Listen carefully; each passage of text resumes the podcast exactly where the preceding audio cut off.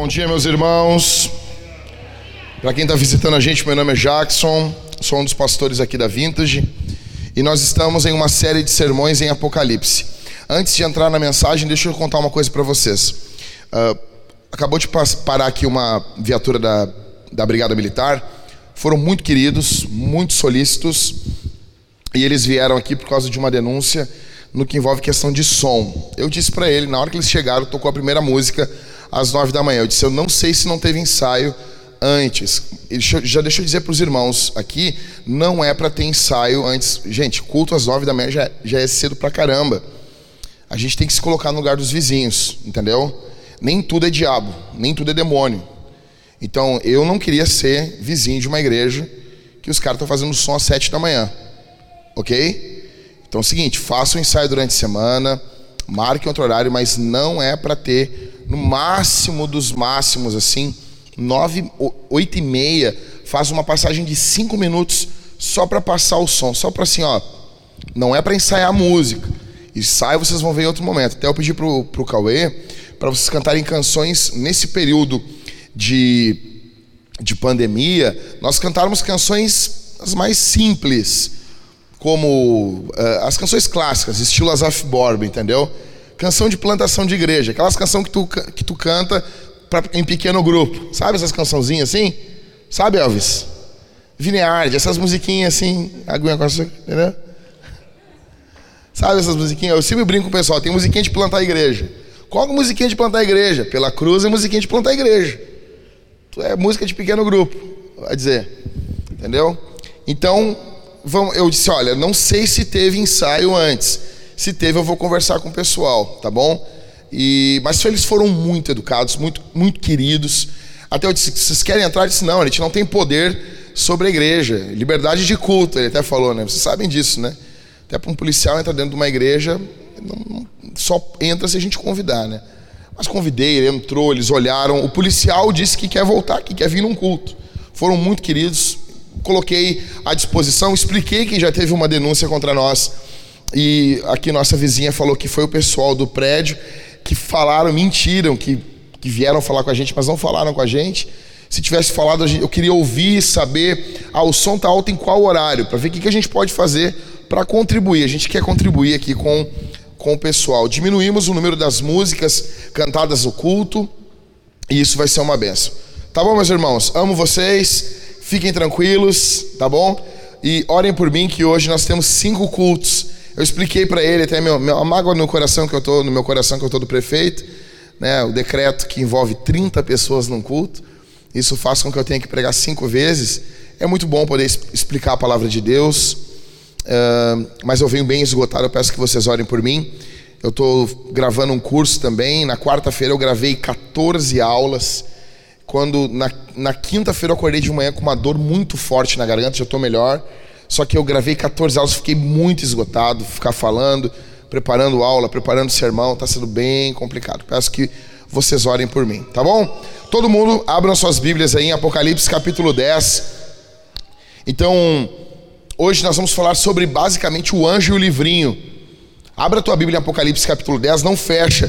Cara, Apocalipse é, é um dos livros mais fáceis de você achar na Bíblia. Se você vier lá do final, você, você acha, tá bom? Capítulo 10 é um número grandão. Então, assim, capítulo 10 é o anjo forte e o livrinho, né?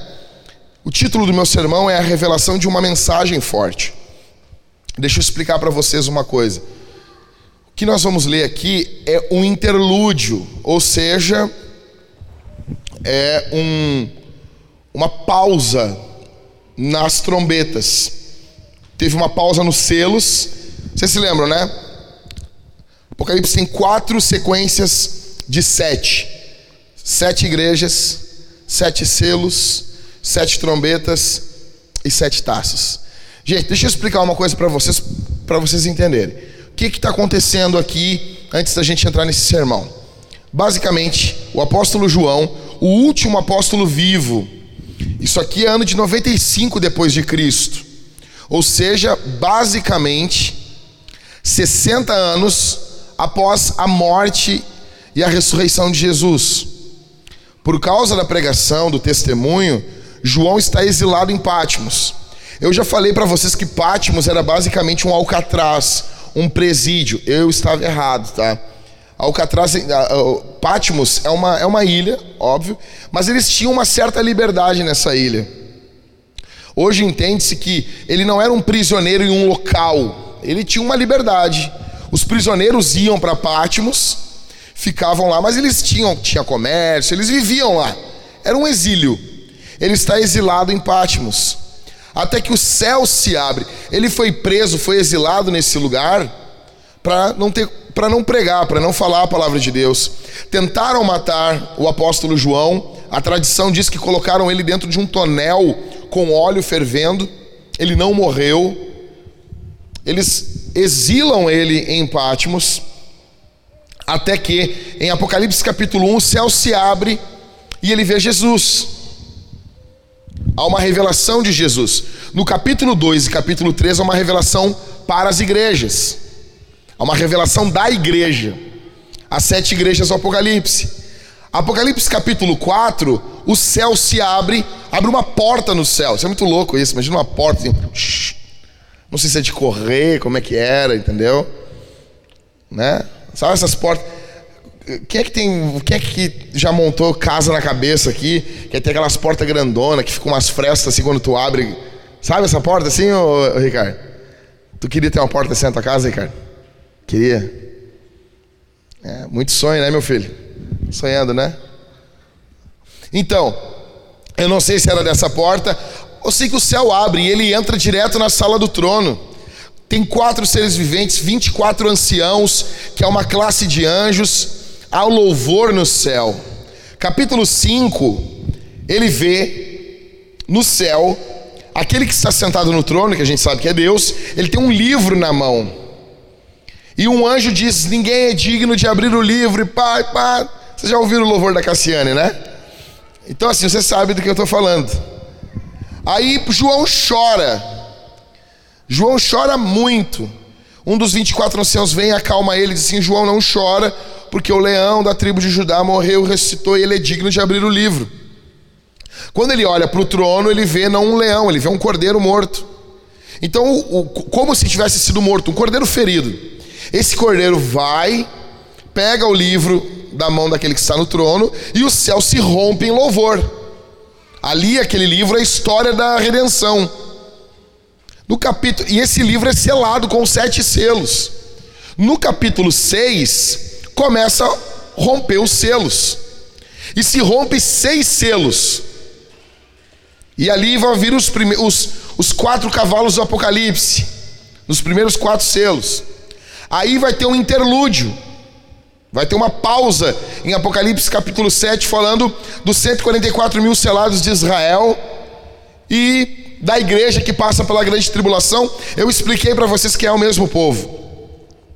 Apocalipse capítulo 8 quebra o sétimo selo, o livro se abre e abrem-se as sete trombetas. Começam as sete trombetas. Eu expliquei para vocês que o, o último selo Dentro do último selo estão as sete trombetas. E no capítulo 8 e 9 tocam seis trombetas. Fica faltando a sétima trombeta. E assim como nos selos, presta atenção, se tu viu a série Dark, tu consegue prestar atenção no sermão. Quem viu aquela série e entendeu, consegue prestar atenção no raciocínio teológico. Então, aí esses, essas esse sétimo selo, dentro do sétimo selo estão as sete trombetas, ok? Tocam-se seis trombetas. Nos selos houve um interlúdio, um, um espaço, uma pausa entre o sexto selo e o sétimo selo, que quebrou do livro. As trombetas, a mesma coisa, tocam seis trombetas, aí tem uma pausa, e depois vai ser tocada a sétima. Hoje nós estamos na pausa de novo. Tá bom? Ok? Então vamos lá? Apocalipse capítulo 10, do verso 1 ao verso 4. Primeira coisa que aparece aí, um anjo forte. É para ter um 1 aí antes, tá, ô, Levi? Antes do um anjo forte tem um número 1, ponto. Primeiro foi assim que eu passei para a turma ontem. Ok? Vamos lá. Vi outro anjo forte descendo do céu, envolto em nuvem, com o arco-íris por cima de sua cabeça. O rosto dele era como sol e as pernas eram como colunas de fogo. Bom, deixa eu explicar uma coisa. Vários comentaristas vão dizer que aqui é Jesus. Vários. Vários caras. Eles lêem sobre esse anjo aí, eles dizem: esse anjo é Jesus. Tá? Uma gente boa, eu não vou falar o nome deles para vocês não ficar triste. Gente, o que eu, que eu li assim, esse cara, como assim Jesus? Por quê? Porque a narração de Apocalipse capítulo 10 é de um anjo muito forte. Aí os caras ficam assim, negão. Ah, não, esse aqui só pode ser Jesus. Olha só. Um anjo forte descendo do céu, envolto em nuvem, arco-íris por cima da cabeça. Isso lá no capítulo 4 tem a menção de um arco-íris sobre o trono de Deus. O rosto dele era como sol, pernas como coluna de fogo. É Jesus. Bota Jesus no livro aí que. Só tem, um, tem alguns problemas em ser Jesus. Primeiro, que o verso 1 diz: Vi outro anjo forte. Como assim outro anjo forte? Como é que esse outro anjo forte vai ser Jesus? É um, é um, só esse argumento para mim já fez eu abrir mão assim. A maioria dos comentaristas dizem que é Jesus. O pastor de vocês está dizendo não, é Jesus. Um segundo comentário é que anjo em Apocalipse é anjo. É anjo. Anjo é anjo. Eu sei que. Eu sei, eu fiz uma lição de casa, tá bom? Fiz meu tema. Eles dizem o seguinte: a palavra anjo vem, quer dizer enviado. Então Jesus é o, é o enviado, é Deus que vem ao mundo. Pode ser. Ah, se eu fizer força, pode. O que, que é isso, cara? Olha aí. Satanás. Fica tranquilo, presta atenção aqui em mim aqui. Então, vários vão dizer que é Jesus, tá? Mas o outro ali não dá essa abertura. O anjo tem uma aparência, sim, parecida com Jesus, mas não. Outra coisa é que no verso 6, esse anjo vai jurar pelo nome do Senhor. E é complicado, né? Jesus jurar pelo nome do Senhor. Jesus vai dizer, porque Ele é o Senhor, Ele vai dizer, é assim, entendeu? Então, para mim, é complicadíssimo ver a questão de Jesus, tá? Sendo Jesus aqui. Então, para mim, o texto está dizendo: o outro anjo forte descendo do céu. É exatamente isso, é um outro anjo forte, porque Apocalipse nos mostrou anjos fortes. É um outro. E ele vai dar as características dele, tá bom? Então ele vem envolto em nuvem, como, como se fosse uma roupa, né?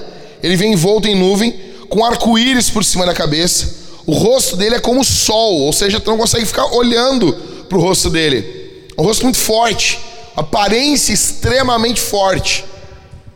As pernas eram como colunas de fogo, um anjo que faz agachamento. Tá bom? Então, as pernas como coluna de fogo, beleza? Verso 2: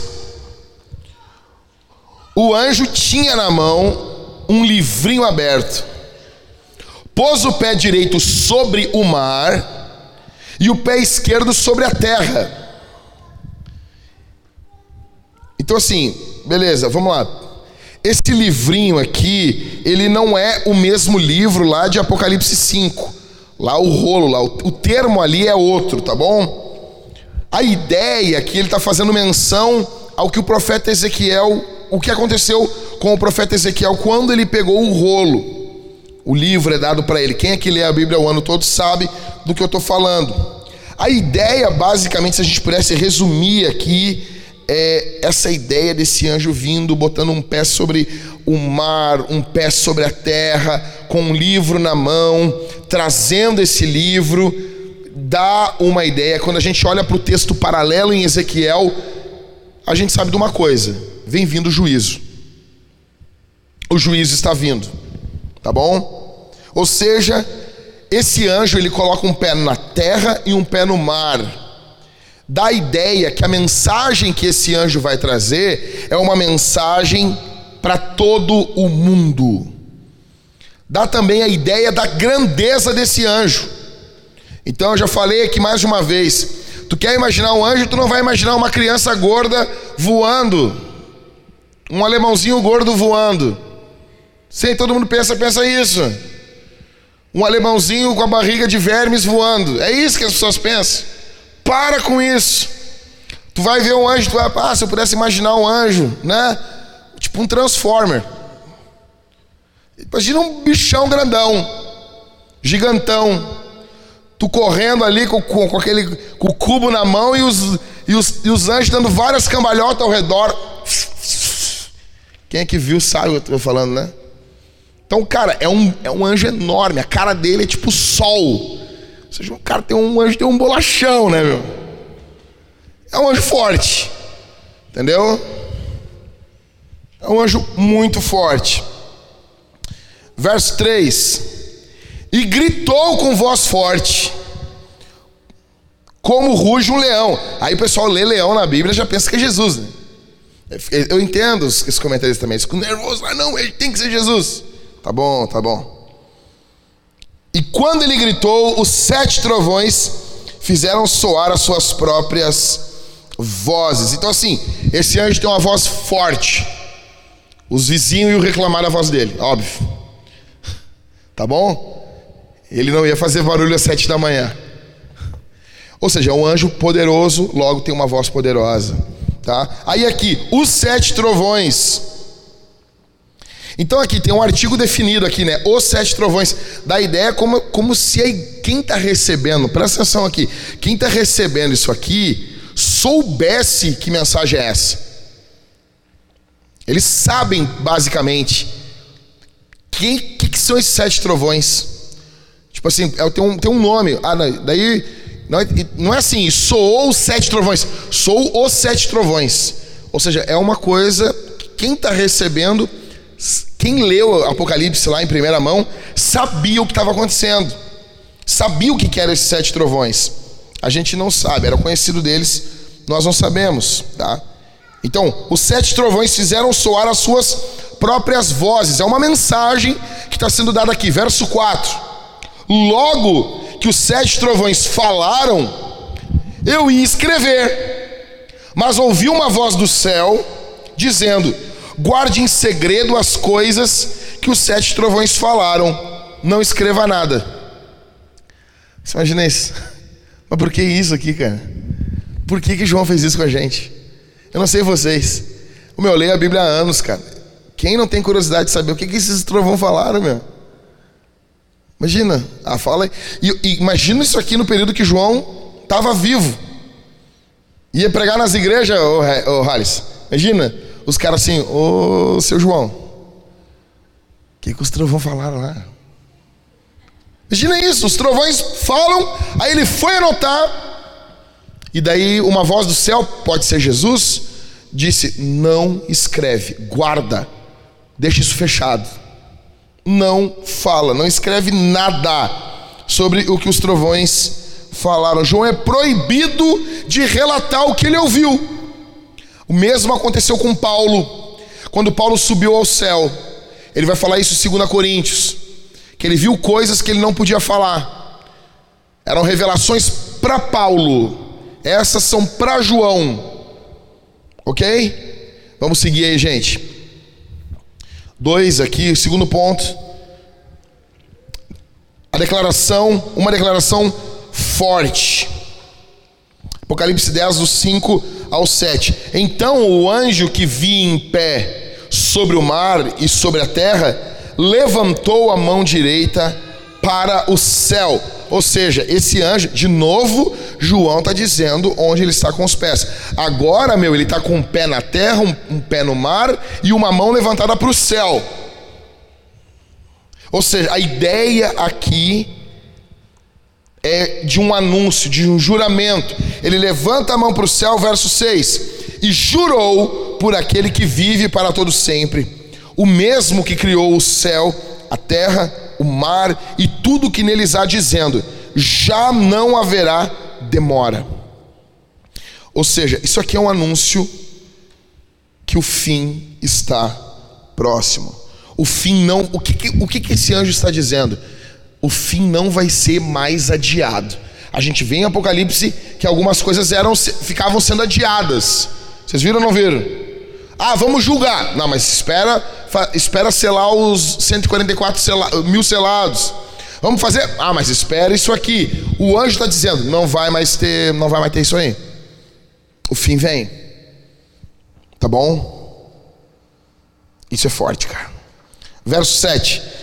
Mas nos dias da voz do sétimo anjo, quando ele estiver para troncar, tocar a trombeta, então se cumprirá o mistério de Deus, como ele anunciou aos seus servos, os profetas. Então, vamos lá. Nos dias da voz, ou seja, a ideia aqui é que a sétima trombeta não seja apenas um. Seja um período, seja uma época. Nos dias da voz, tá bom? Então vai ser uma época, vai ser um período. E esse período da sétima trombeta, o que, que vai estar tá dentro da sétima trombeta, pessoal? Deus. Muito bom. Muito bom. Está ouvindo? Está ouvindo? Ó, sete selos. No sétimo selo, as sete trombetas. Nas sete trombetas, as sete taças, sete cálices, ou sete flagelos. Ou seja, é um período curto, mas é um período. Tá bom? Aí ele vai dizer assim: então se cumprirá o mistério de Deus. Que mistério é esse? É todo o plano da redenção, salvação dos santos e juízo sobre os ímpios. Aí ele vai segue lendo comigo, verso 7 se cumprirá o mistério de Deus como ele anunciou aos seus servos, os profetas. Então, esse anunciou aí, esse termo no grego, ele está ligado. Presta atenção aqui, ô Champs. Ele está ele tá ligado com a pregação do evangelho. O termo anunciou é o mesmo de pregação. Esse termo aí, anunciou, é o mesmo de pregação. Aí alguém vai dizer assim, tá, mas Cara, eu não consigo entender, pastor. Como que esse anúncio, porque o anúncio aqui é da ira. O evangelho é uma boa notícia. Como que o anúncio de ira pode ser uma boa notícia? Porque quando se anuncia juízo, você e eu podemos nos arrepender dos nossos pecados. Nós podemos nos arrepender das nossas maldades. Nós podemos nos arrepender do que fazemos de errado. Então, de certa forma, é uma boa notícia esse anúncio. Verso, 10, verso 8 e verso 11. Então a gente viu um anjo forte, uma declaração forte, e agora a gente vai ver agora aqui do verso 8 ao 11 um comissionamento forte. Verso 8. A voz que ouvi vinda do céu estava de novo falando comigo e dizendo: Vá e pegue o livro que se acha aberto na mão do anjo que está em pé sobre o mar e sobre a terra. Olha só, isso é louco isso. Imagina, João tá vendo, gente, olha isso aqui. João tá vendo toda essa cena. Aí um anjão gigante pega um pé no mar, um pé na terra, mão para cima. Aí a voz fala para ele, negão: Tá, vai lá agora e pega o livro na mão dele. Imagina isso, imagina isso, Raiz. Chegar no anjo assim: Ô céu, tu me dá o livro aí. Ah, complicado, né, meu? E é interessante que a voz, cara, grava o que eu tô falando. A voz que mandou João não transmitir o que os trovões falaram é a mesma voz que está mandando ele pegar o livro. Tá bom? Verso 9, verso 10. Então fui ao anjo. Eu ia aí todo tremendo. Então fui ao anjo, pedindo-lhe que me desse o livro. Oh, oh seu anjo, ô oh, anjão, me, me vê um livrinho aí. Seria demais, né, meu? Ele então me falou: pegue o livrinho e devore-o. Tá bom, cara. Teu pedido é uma ordem. Oh, devore-o. No seu estômago ele será amargo, mas a sua boca será doce como mel. Verso 10. Peguei o livrinho da mão do anjo e o devorei. Na minha boca era doce como mel. Quando, porém, o comi, o meu estômago ficou amargo. Então, você já viu isso na Bíblia, né? Ezequiel come o livro. Ele come aquele, aquele rolo de profecias. Eu acredito que você se lembra disso, né, Champs? Ou seja, há uma menção aqui. Ele tem que comer, ele tem que assimilar, ele tem que se deleitar na palavra. Engraçado que na boca, o gosto desse livro é doce, como mel. Quando cai no estômago, dá azia, é indigesto, é amargo.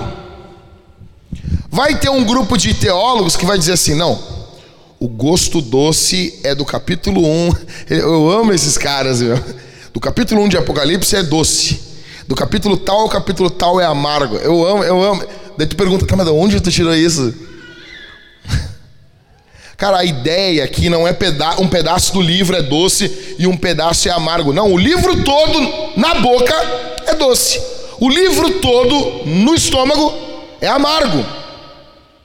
Ou seja, é a mesma mensagem, ela não muda. Agora, depende de onde ela está no profeta, muda. Ou seja, o que envolve a questão do profeta. Refere, refere-se, o texto está se referindo aqui, à reação dupla do profeta à mensagem. A melhor explicação para mim é a seguinte: é doce é bom, é, é, nós nos deleitamos estar com o Senhor. A mensagem que João está recebendo para proclamar, ela é doce para João, ela é boa, é bom ser chamado por Deus. A ideia do doce aqui é a ideia de deleite. Quem aqui já comeu donuts? Quem aqui já comeu? Suzana gosta. O não. Tu não gosta, Éder? Não gosta, não. Mais ou menos? Mais ou menos. Diz um doce bom aí. Diz um doce. Hã? Pudim. Pudim, pudim, né, Aline? A gente fala pudim, já lembra da Aline. Aline, pudim, pudim, Aline. Né? Por que, Aline? Que o pudim tem, tem um buraco no meio. Por que, que não bota pudim naquele buraco ali? Eu nunca entendi isso aí. Eu vejo o pudim, eu vejo que desperdício. Aí eu sei que vai vir um, ai, é pro calor passar na forma. Cara, nós estamos em 2020, nós já mandamos um homem pra lua. Tu acha que não dava para criar uma forma de pudim sem buraco na meia? Quanto pudim se perdeu na história dos pudins? História da humanidade, quanto pudim era ar, ali é ar. Tu pode substituir ar por pudim. Pudim é uma coisa é sensacional, né? Só não me vem com pudim de pão. Que coisa de pobre. Tu faz pudim de pão, tu vai morrer na miséria. Tua vida vai ser um caos. Pudim de laranja, que droga. É que nem tu pegar um pote de sorvete e ter feijão dentro. Então, é doce. É deleitável. Eu não gostava de doce. Eu casei e minha, minha, minha esposa é uma formiga, velho. Você pode ver, meu tamanho envolve um pouco de doce aqui. Então, é doce, a palavra é doce, é deleitável, é alegre. Agora tem uma amargura no estômago. Isso refere-se às implicações da mensagem. A mensagem, digamos que o Cauê seja João, a mensagem para o Cauê é uma benção. Só que as implicações para a vida do Cauê da mensagem que é boa, as implicações são amargas. Existe perseguição, existe angústia. Ou seja, não é a mensagem que, que tem esse gosto, é para o profeta que ela é dessa forma. Vocês estão entendendo? Ou seja, existe alegria e existe lágrimas. Você quer servir a Deus? Não adianta, você vai ser perseguido. Existe alegria em estar com Jesus? Existe, mas existe perseguição também. Verso 11, o último verso de hoje. Então me disseram: é necessário que você ainda profetize a respeito de muitos povos, nações, línguas e reis. Ou seja, é reafirmado a mensagem para João, o ministério de João é reafirmado. O que, resumindo, o que está sendo dito para João é: o fim ainda não veio, mas ele está cada vez mais iminente. João, o fim está próximo. E tu vai ter que seguir com o teu ministério para todo todo o mundo. Agora, a gente vê aqui o texto, todo mundo vai falar sobre o anjo forte. Tá bom? Abre o capítulo 10 com o anjo forte. Então, qual o tamanho desse anjo de Deus? Que tamanho ele tem? Qual o tamanho dele? Em primeiro lugar, esse anjo é maior do que você. Já começamos bem. Tu pode ser alto, né? Não importa. Ele é maior do que tu. Ele é maior do que tu. Ou seja, Deus possui servos mais poderosos do que você e do que eu. E muitas vezes, num período de escassez, de evangelho sendo pregado de verdade, a gente pode se achar alguma coisa. Quero dizer para você: Deus possui pessoas, seres à sua disposição muito mais poderosos do que eu e do que você. Talvez você seja muito importante, muito, muito importante, Talvez você seja indispensável, indispensável em alguns círculos de relacionamento que você participa. E Deus ama você, com certeza, Ele tem um plano na sua vida. Só que eu e você não somos indispensáveis. Deus conhece um monte de gente melhor, maior, mais poderoso, mais inteligente do que a gente estarmos na obra de Deus não deve ser encarado como fardo, mas deve ser encarado como um privilégio. Grava isso no teu coração, champs. Grava isso. Esse anjo é maior do que tu, maior do que eu. E ele é obediente. Quantas vezes a gente sabe um pouquinho mais, a gente já. Não, não é assim é assado. Segundo, esse anjo é maior que os demônios. A gente está numa batalha espiritual. Deixa eu dizer uma coisa para você. Você não pensa que o diabo não quer destruir, o diabo quer comer a gente vivo, quer moer a gente. De sexta para sábado, eu passei a noite toda. E eu não tinha comido porcaria na sexta, tá? Fica tranquilo. Eu passei a noite toda tendo pesadelos. A minha esposa acordou às três da manhã e ela estava tendo pesadelos. E eu tendo pesadelos. Cara, fazia anos que eu não orava de madrugada desse jeito. Eu oro de madrugada, às vezes eu acordo de madrugada e sigo acordado. Orei de madrugada. Às vezes eu fico acordado até tarde e antes de dormir, orei de madrugada. Orei de madrugada. Agora, levantar, orar e voltar a dormir, fazia muito tempo. Meu, mas assim, parecia que no meu quarto estava pingando demônio. E eu, eu sou descendente de irlandês, eu amo dormir. Eu gosto de dormir. Cara, para eu levantar da minha cama, dobrar o joelho na beira da cama, é que eu não estava aguentando. Parecia que assim, os demônios estavam me pegando assim. Cara, meu, algo terrível, opressão. Deixa eu dizer uma coisa para você. Eu, eu tenho vergonha de falar isso aqui, eu tenho vergonha de pedir isso, porque vai parecer assim que eu tô, que eu tô me achando. E, cara, ah, meu. Mas eu vou pedir, eu preciso de gente organizada orando por mim. Vai dizer, ah, pastor, quem tu é? Eu sou o pastor da igreja, tá bom? Eu não sou o melhor, eu sou. Eu tenho muitas limitações, mas eu sinto que nesse período do meu ministério eu vou precisar ter um grupo de pessoas que estão orando por mim. Eu tenho uma pessoa que teve um sonho comigo, um, com a minha filha com a minha esposa, e faz uns dois meses, e todos os dias de madrugada, essa pessoa me manda uma mensagem, uma irmã, ela é de São Paulo, ela manda uma mensagem pro meu WhatsApp. E ela manda, porque, cara, envolveu uma questão de revelação lá. Essa mulher pegou, entrou em contato com um amigo meu e disse: Ó, eu tive uma visão com um cara assim, assim, assim, assim, e acontecia isso, isso e isso com ele. Aí ele disse: Isso é o Jack. Ela, eu preciso falar com ele. Aí ele me deu o telefone, pra, deu o telefone para ela, ela me ligou, eu disse: Não te conheço, e a coisa é assim, assim, assim. Eu, tá bom. E ela disse: Eu oro de madrugada todos os dias com meu esposo e eu vou estar orando por ti. E todas as madrugadas ela manda para mim: Tô orando por ti por proteção. Manda mensagem. Duas, três da manhã. Nesse, tô orando por ti, pastor, agora nesse momento, para que Deus abra portas para tu pregar o evangelho. Todas as madrugadas, essa mulher me manda mensagem. E ela manda pelo que, que ela está orando por mim. Deixa eu dizer uma coisa, eu preciso disso, cara. E, e, isso é bíblico. O apóstolo Paulo ele dizia: se tu pegar as cartas, ele, ele pede muita oração.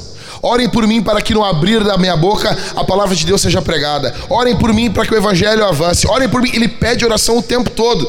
Aí tu diz: Ah, mas tu tá achando que tu é Paulo? Não, eu sou menos. E se Paulo pedir oração, quanto mais eu, velho. Então ore por mim, meu. Nós estamos em uma batalha espiritual. Só que a boa notícia é que os anjos de Deus estão ao nosso lugar, ao nosso redor. Os demônios querem nos cercar, querem nos tragar, mas maior é aquele que está conosco. Quando jovem, vocês se lembram? Quando os exércitos de Deus cercaram Eliseu, que, que ele, o, o, o moço disse: Eliseu, ferrou, acabou, perdemos. Aí o profeta diz assim: Senhor, abre os olhos do moço. Aí ele abriu os olhos espirituais e viu aquela campina lotada de anjos de Deus, carros e cavaleiros, para defender o povo de Deus. Os, o, os anjos de Deus são mais poderosos que os demônios. Em terceiro, esse anjo é maior do que os inimigos da igreja. A igreja possui inimigos, a igreja possui perseguidores. A igreja possui pessoas que querem ver o fim da igreja. Não pense você que, a, que tudo que é feito, às vezes, na política, não é para atacar a igreja. É sim. Deixa eu contar um, um, um caso aqui muito simples que ilustra muito bem isso aqui. Jesus disse que as pessoas iriam odiar o nome dele. Há 20 anos atrás, um amigo meu estava numa parada de ônibus e é tão singelo esse exemplo dele que eu acho fabuloso. Ele contou para mim isso há muito tempo atrás, há 20 anos, 20 e poucos anos. Ele estava numa parada de ônibus ali no centro de Porto Alegre, na Salgado Filho. Aí ele tá, quando vê tinha um pipoqueiro ouvindo uma música no rádio. E era uma musiquinha meio romântica, tipo bailinho, né? Aí quando vê no meio da música o cara citou o nome Jesus. Era um hino. Sabe esses, esses, esses louvores antigos que parece. Mas é, para quem que tá cantando? É para Deus? É para é pro namoradinho? Para quem que é? Aí lá no, só no final, para ser gospel, Jesus, entendeu? Ah, é, é, de crente. Quando o cara ouviu o nome de Jesus, ele fez, ele estava fazendo as pipocas. Meu amigo viu. Ele disse que ele ouviu o nome de Jesus, ele já mudou de rádio. E ele disse assim, Jack, aquilo ali foi a maior demonstração como as pessoas odeiam o nome de Jesus. A igreja tem seus defeitos? Tem. A igreja tem seus pecados? Tem. Mas existe ódio ao nome de Jesus também, cara. Não pensa se a gente fizer tudo certinho, tudo bonitinho, as pessoas vão amar Jesus. Então, em primeiro lugar, esse anjo é maior do que você. Em segundo, esse anjo aqui de Apocalipse 10 é maior que os demônios. Em terceiro, esse anjo é maior do que os inimigos da igreja. Em quarto, esse anjo é menor do que Jesus. Jesus é maior. Jesus é Deus. Jesus é poderoso. O que está sendo mostrado em Apocalipse 10 é que há uma conspiração no céu a teu favor. Você tem noção disso? Você era para ter dado um glória a Deus agora. O céu conspira para favorecer você. Deus quer que você saiba aqui essa manhã que Deus, o céu, os anjos, o seu filho amado Jesus, que veio a esse mundo, é maior do que todos os demônios juntos. Há poder no nome de Jesus. Esse anjo é tão poderoso que alguns comentaristas acham que é Jesus, mas não é. Jesus é maior ainda. A poder é tudo sobre Jesus. Jesus é poderoso. Ok, mas aí ele está com o livrinho na mão. Pergunta que fica é: o que que João não devia fazer com o livrinho? Porque o anjo dá ordem para ele fazer uma, algumas coisas com o livrinho. O que, que ele não devia fazer com esse livrinho? Em primeiro lugar, usar esse livrinho para crescimento racional. Talvez esse livrinho aqui é a mensagem que João tinha que pregar. Olha para mim aqui. Talvez você, você muitas vezes lê Bíblia, ouve Bíblia, apenas para o teu cabeção ficar gigante, para você entender, conhecer mais. O propósito da pregação do Evangelho não é esse. Ainda que isso afete o teu intelecto, o propósito não é esse. Em segundo, usar o livrinho, usar a mensagem para matar sua curiosidade. Quantas pessoas começam lendo a Bíblia por Apocalipse? Por quê? Curiosidade. Curiosidade juvenil. Muitas pessoas chegam assim, pastor, uh, me diz uma coisa, o que, que o senhor acha? Quem são as duas testemunhas? A gente vai falar sobre isso semana que vem. Quem são as duas testemunhas? Cara, não sei tem algumas desconfianças. Só que fica claro uma coisa: o que? Temos que testemunhar. E se as pessoas não querem falar sobre isso? Porque as pessoas querem ficar somente no campo da especulação. A tua mente só quer especular com a Bíblia. Você só vai querer viver de especulação com a Escritura. Vai ficar especulando. Ah, acho que é isso. Mas você, o, o teu pecado nunca é tratado. A tua maldade nunca é tratada. Você só especula, fica especulando. Não é para ficar matando a curiosidade. Em terceiro, usar para vaidade. Ou seja, eu tenho conhecimento bíblico, pastor. Eu conheço a Bíblia. Não! Não é para isso que a mensagem de Deus foi dada para nós. Nesse momento que estamos aqui reunidos, pessoas estão entrando no inferno Alguém ao redor do globo está morrendo sem Cristo e indo ao inferno. Você tem noção disso? Segundo, em, terceiro, em quarto, João não podia esquecer da mensagem desse livro. Quantos aqui, cara? Quantos aqui, quando terminar essa pregação, vocês vão voltar para casa do mesmo jeito? E essa pregação vai ser usada para confrontar você no juízo final vai ser dito: você ia na igreja, os seus últimos oito anos de idas aos cultos, você já não tinha contato nenhum com Deus, você era um religioso, falava, você só absorvia aqui, mas nunca descia aqui. Você esquecia a palavra. Você esquecia o Evangelho, você deixava de lado a pregação do Evangelho, ela não tinha mais poder sobre a tua vida. Você tem noção disso, cara?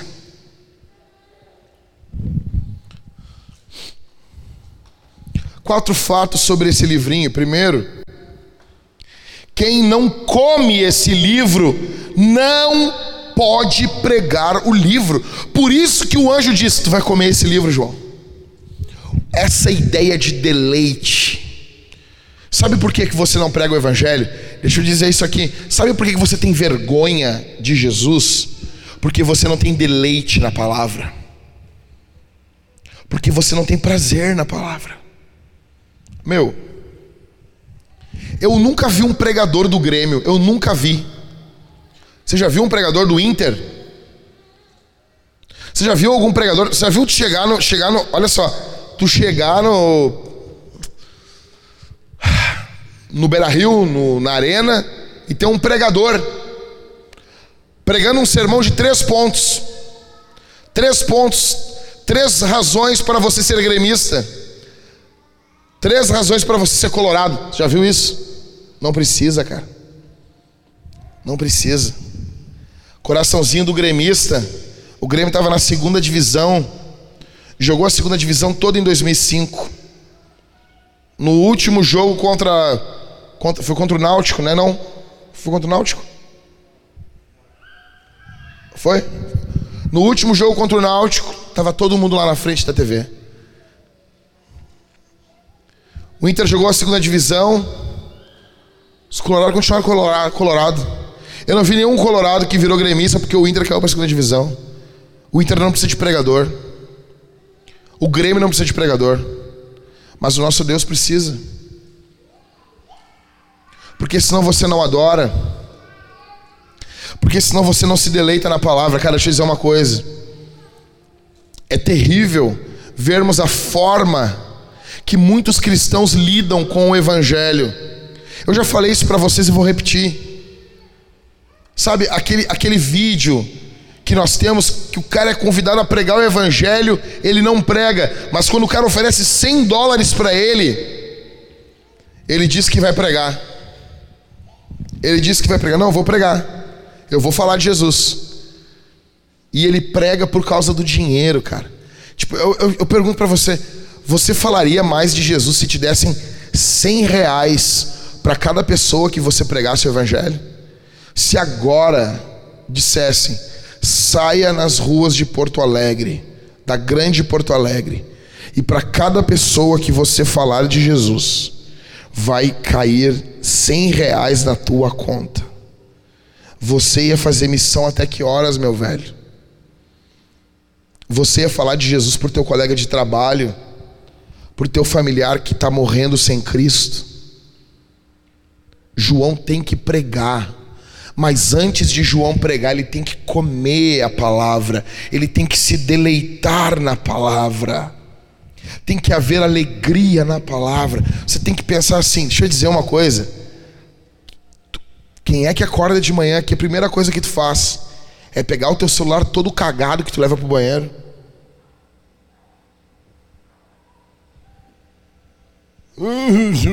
Olhar as redes sociais assim. Que droga de vida. Que droga de vida, seu escravo. Seu escravinho. Que droga! Nós temos a palavra. Tem NVI, tem Nova Almeida atualizada, tem a mensagem, tem tudo que é versão tem até aplicativo, e você não lê, e você não ama, e você põe culpa em tudo para não ler, você não lê porque você não ama o Senhor. Passa ano, sai ano, eu falo, leia a Bíblia toda, leia a Bíblia toda. Eu expliquei, eu fiz um plano de leitura para vocês, eu fiz um modelo de culto, e tem famílias que encerram um ano sem seus olhos passar pela Escritura.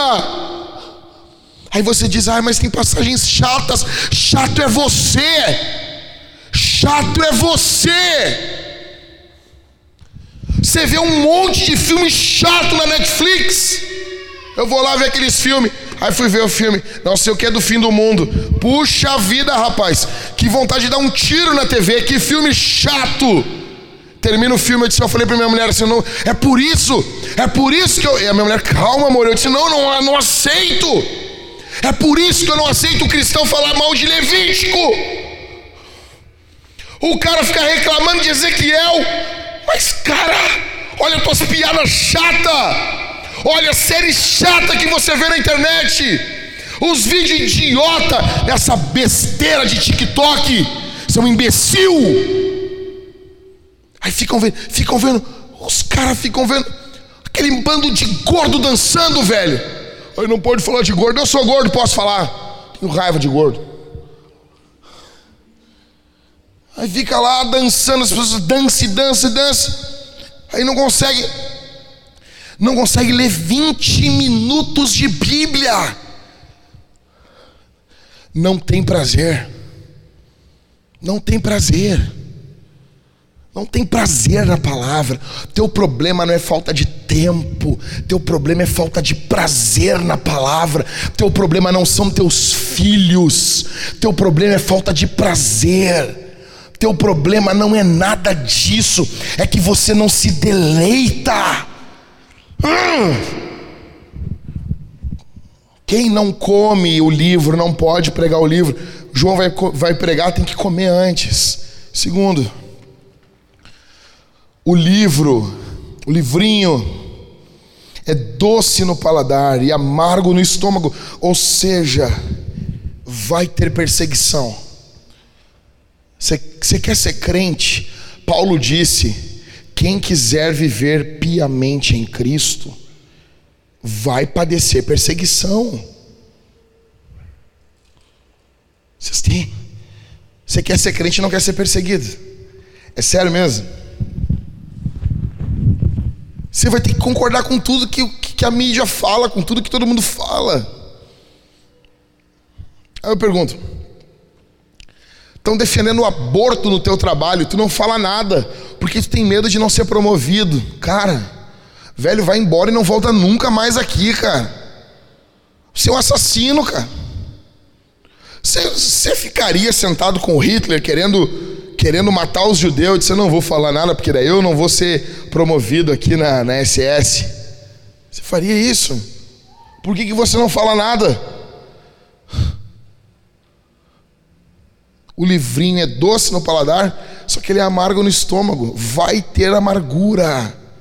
Você e eu iremos sofrer. Terceiro, é impossível comer o livro e permanecer calado. Verso 11 está falando de reis, está falando de uma mensagem global. Essa mensagem é para todo o mundo. João ele não comeu o livro para satisfazer suas curiosidades. Ele comeu esse livro para pregar. Ele comeu esse livro para ser uma testemunha. Deixando claro para vocês aqui, sabe por que, que nós muitas vezes não falamos de Jesus? É porque nós não nos deleitamos. É porque, é porque tu está calado. É porque, cara, não tem Cristo aí. Quando a mulher em João capítulo 4, ela ouviu sobre Jesus, aquela mulher que teve cinco maridos, a Grete da Bíblia, tá? Se fosse homem, era o Fábio Júnior. Que gosta tanto de família que teve várias, né? Não pode ver uma família que já quer ter uma família. A mulher tinha cinco maridos, e que o tinha não era dela. Ou seja, cara, quando ela ouviu de Jesus, ela foi até o povoado dela falar de Jesus. Se Jesus fizer algo na tua vida, você vai comunicar o Evangelho. E o que eu quero é que você saia daqui diferente. Quarto, não importa o tamanho do anjo, a mensagem ainda é insubstituível. Você não consegue substituir a pregação. Já, já notou uma coisa? O anjo vem, esse anjo é gigantesco. É o avatar dos anjos. Ele vem, só que ele não é ele que prega. Isso é muito louco na Bíblia. Os anjos não são eles que pregam. Ele vem e a mensagem é para João pregar. É que nem o anjo que aparece para Cornélio em Atos capítulo 10. O anjo aparece para Cornélio. Imagina isso, Paulo. Um anjo aparece e diz: chama Pedro. Isso é louco demais, né? Por que, que o anjo já não pregou? Pá, senta aí que eu vou pregar um sermão para ti aqui. Anjo não prega. Tem noção disso? Terminando, tá? Fechando aqui. Primeiro, se eu pudesse resumir tudo que eu falei aqui. Primeiro lugar, o seu tempo está se esgotando. O texto deixou claro para nós que o fim está próximo. Se você pudesse resumir tudo isso em uma coisa, lembre-se disso. O fim está próximo, o seu tempo está se esgotando. Deus chama você e a mim ao arrependimento. Se arrependa, renuncie o seu pecado aqui essa manhã. Você não sabe se você vai ter uma outra oportunidade. Aqui em Porto Alegre, pastor Gesiel Gomes estava pregando. Ele apontou para um, uma mulher lá na porta da igreja, uma mulher vestida de, de amarelo. E ele disse: Moça, hoje Deus dá uma oportunidade para você. Se arrependa do seu pecado, venha. Igreja lotada. Ela fez assim com a mão. Corajosa. Aí o pastor Gesiel Gomes disse: A igreja toda, mais de duas mil pessoas, se vire para trás e abane, dê tchau para ela, porque é a última vez que vocês estão vendo ela. Ela veio desesperada aceitar Jesus.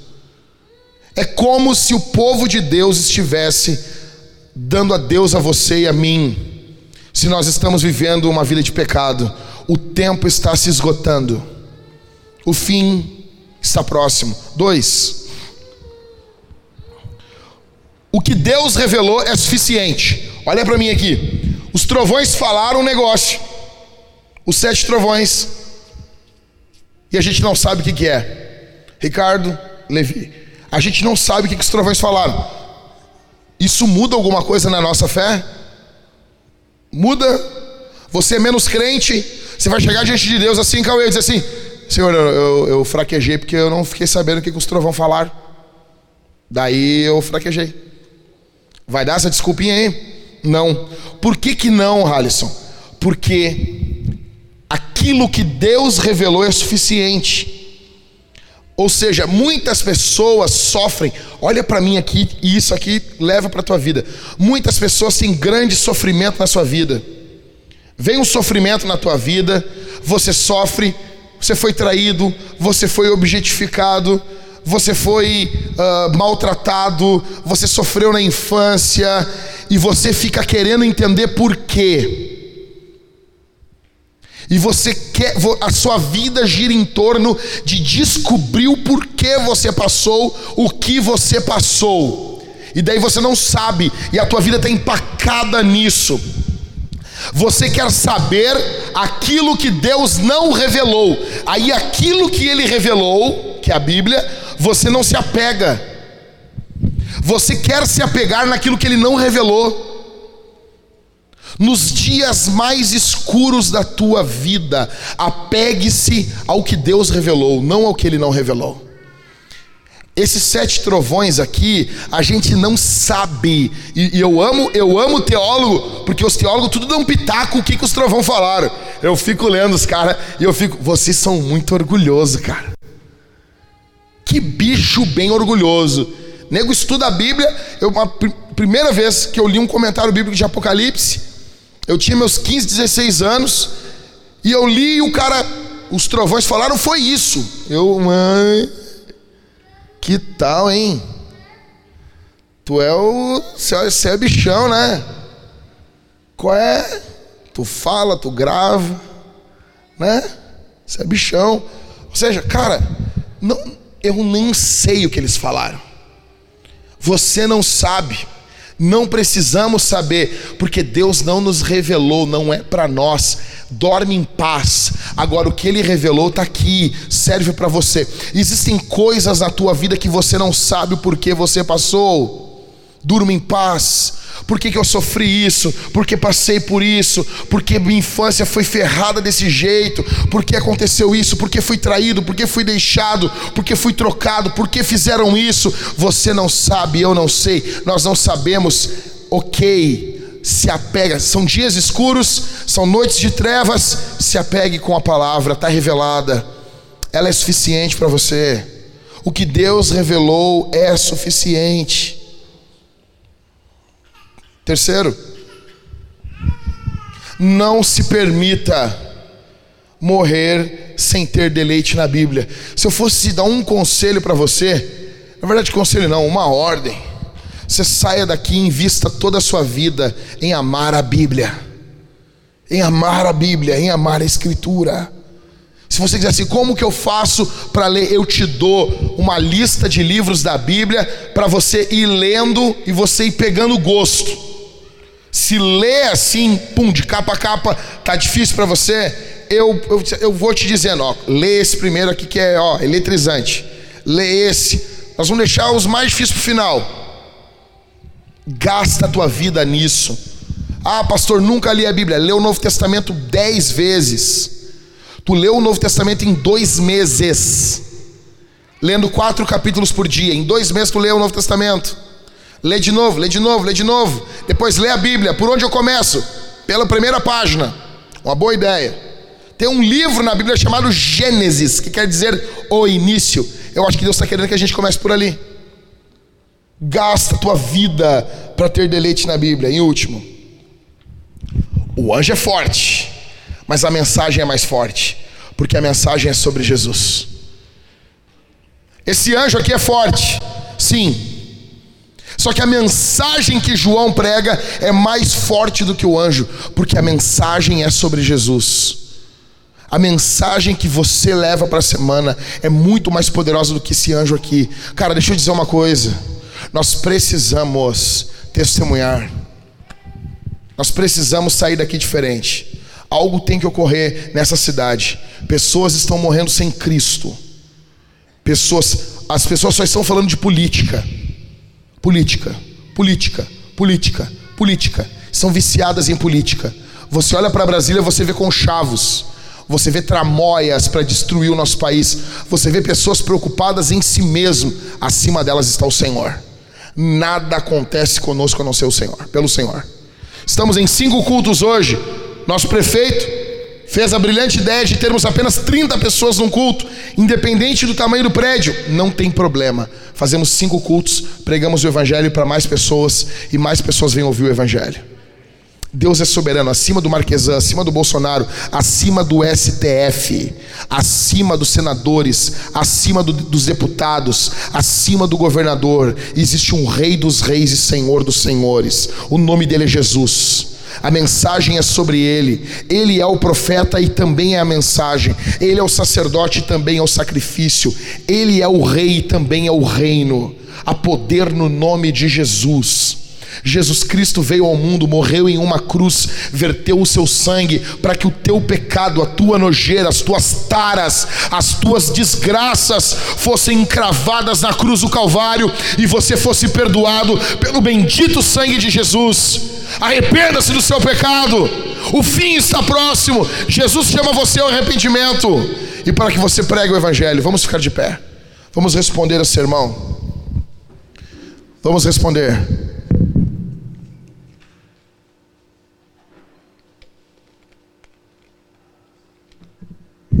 Nós vamos responder esse sermão de três formas. Olha aqui, Deus exige de nós uma resposta. Ele exige. Em primeiro lugar, nós vamos cantar.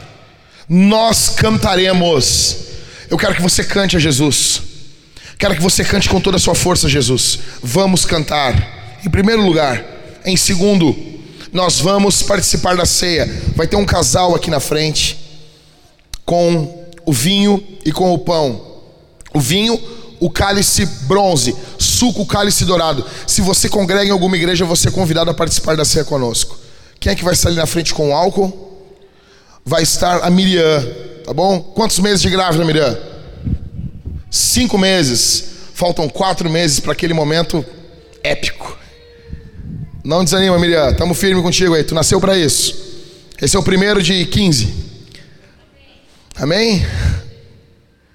Amém. Chorando ali, amém. Então, a Miriam vai estar na, na, porta da igreja, ela vai estar colocando álcool na tua mão para você participar da ceia, tá bom?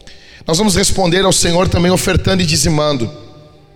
Vai ter o gasofilácio ali, aquele caixotão de madeira, você pode colocar o seu dinheiro ali, em oferta, em dízimo ao Senhor. E também teremos a máquina. Quem vai estar com a máquina ali, pessoal? Vai estar a Bianca. Você pode ofertar com crédito, débito. Ah, mas máquina é uma coisa tão tão dos nossos dias, né? Apenas 6% do dinheiro hoje é em, é em cédula, gente. Tá bom? Tem até pouco dinheiro no mundo circulando. No Brasil, né, ô Júnior? Pouquíssimo, né? Então, esses dias eu tava fui buscar um violão agora em Araricá. Araricá, nove, oito e pouca da noite. O rapaz que me vendeu o violão tava, me disse assim: Eu tô indo dormir, Tu, tu tá vindo mesmo? Imagina. Cheguei na cidade, nossa. Aí tinha um, um para pagar para passar pela cidade, pela estrada um.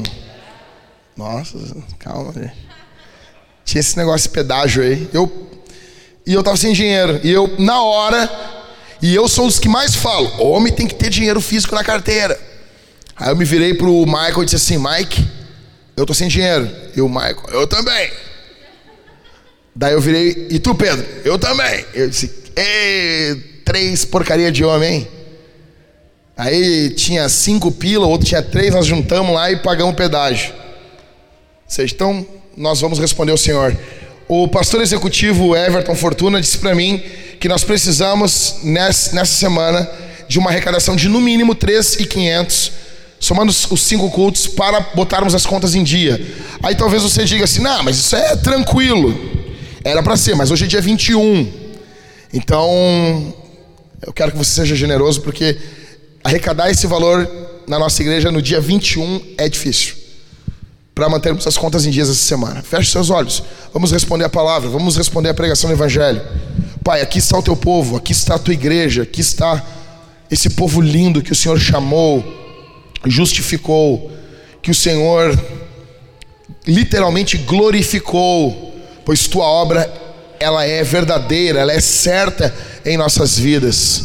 Aqui está o teu povo, encoraja, empodera, enche eles do teu espírito, em nome de Jesus.